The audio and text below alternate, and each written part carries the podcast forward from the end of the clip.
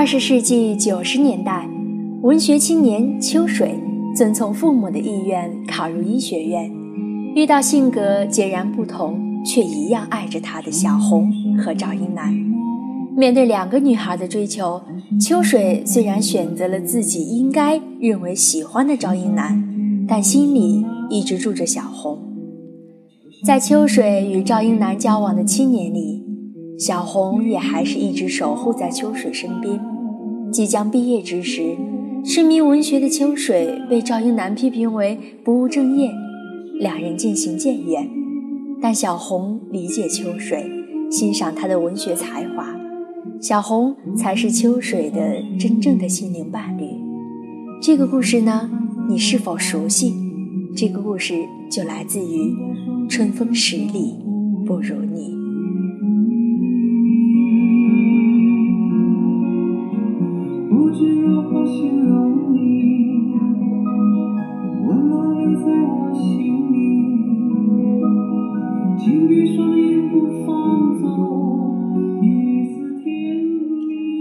有这样一首歌，无论是旋律还是配合着电影情节娓娓道来的歌词，都让人印象深刻。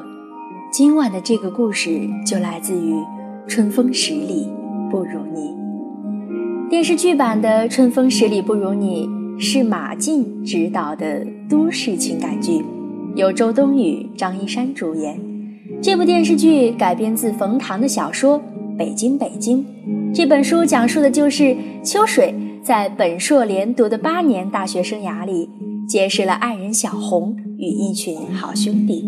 毕业后几经坎坷，让他们对青春时代产生无限的怀念与感悟的故事。每每做音乐节目的时候，我都会说，每一首歌都像一只纸船，承载着一个个动人心弦的故事。同样，今晚的歌曲《春风十里不如你》，也是一个无限青春、爱恨纠结。画面感十足的故事。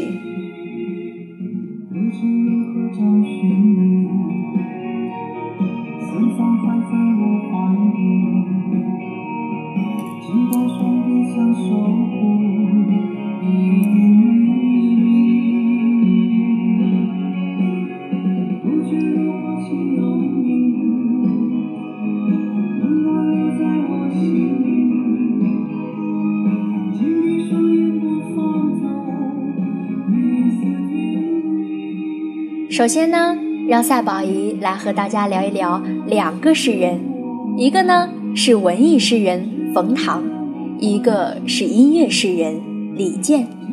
终于因为播出的《春风十里不如你》的电视剧，而使两个人走到了一起。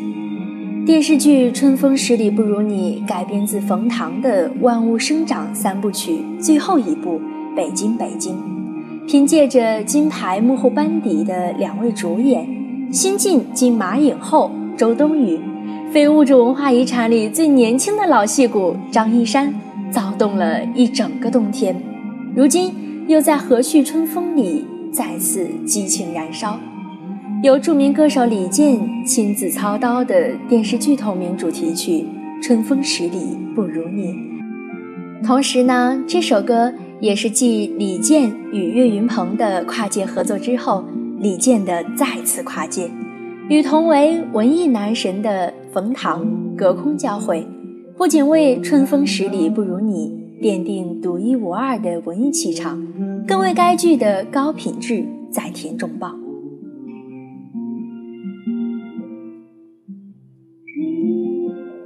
有一种温柔叫李健，他有帅气的外表、轻柔的嗓音、忧郁的眼神。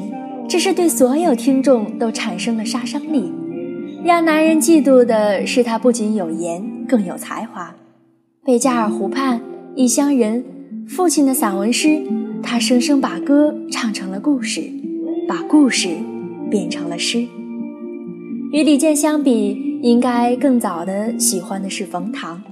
我相信呢，肯定有听众朋友们在偶然的机会下读到过《万物生长》。对这个本硕博在协和医科大学习妇科肿瘤专业，在美国呢读 MBA 的北京老爷们儿印象肯定很好。然后，当你再读了冯唐的《十八岁给我一个姑娘》，活着活着就老了，等等等等，他出版过的所有书，冯唐给我的印象算是个不怎么正经的作家和诗人。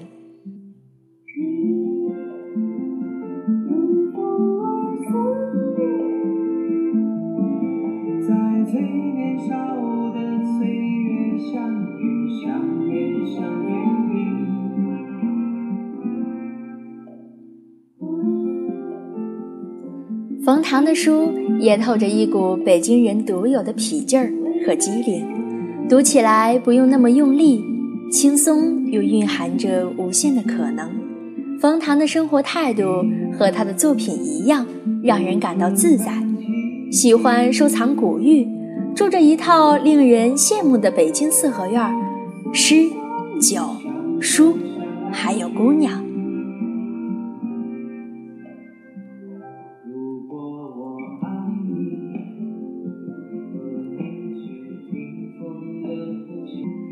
接下来呢，让我们再来说一说另一位诗人李健。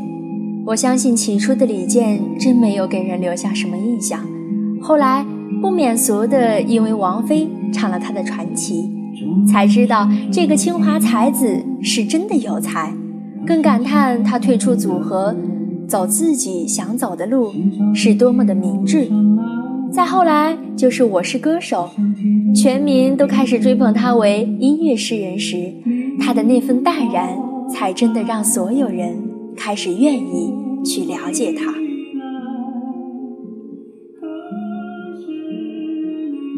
过着半文明的生活，不会用电脑和智能手机，读书、写歌、泡咖啡，与太太相濡以沫，帅气凛冽的歌手。充满机智的段子手，这就是李健。而且在我是歌手决赛的时候，他邀请男神小岳岳唱了一首《唐僧在女儿国抒怀》，并看着女儿国国王的眼睛。紧张的比赛中，只有这一趴让台上台下欢声笑语，更令人对李先生好感爆棚。懂得幽默的人都有大智慧。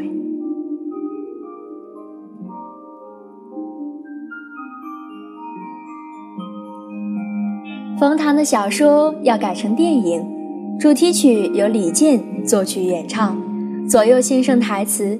正是这个好机会，让两个有趣的人遇到了一起。春风十里不如你，青春期的爱情，无论美好还是伤痛，当你回头去看，总想再次陷入其中。李健的歌声总是那么温暖。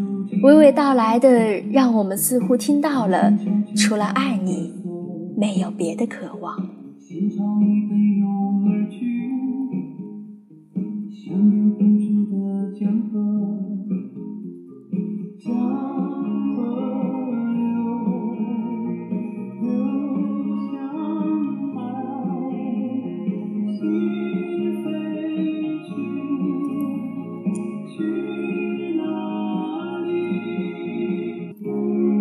春风十里不如你，逃离了堕胎、车祸、互撕那样的模式，在这样的环境下，成功的找寻了一种真实而隐喻的方式，去表达青春里的欲望和冲动。该剧中，不论是住集体宿舍、吃大锅饭，还是说两个主人公初初相见时，男生趴窗户上看女生。或者文艺汇演的一场闹剧，这些自然的情节也特别的有质感，所以容易引起观众对青春的回忆。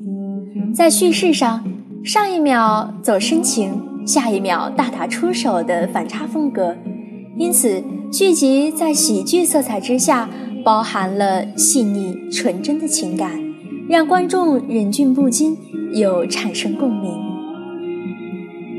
春风十里不如你，在这样的一部剧里，有《霸王别姬》，军帽、发型都让观众觉得特别的亲切。加上周冬雨和张一山演绎的几次错过，都让人回忆起自己的那段青葱岁月。可以说呢，这是一部很动人的作品。《春风十里不如你》和其他青春校园剧很大的区别，就是它有青春原始感的，而非故作时尚；它也有代入感，从七零后到零零后都有共鸣。亲爱的听众朋友们，天已经慢慢的冷了，有些地方已经有初雪了。在你身边有没有一个春风十里不如你的人呢？如果有的话，祝你们幸福；如果没有，没关系。当你转身，他就在那儿等你。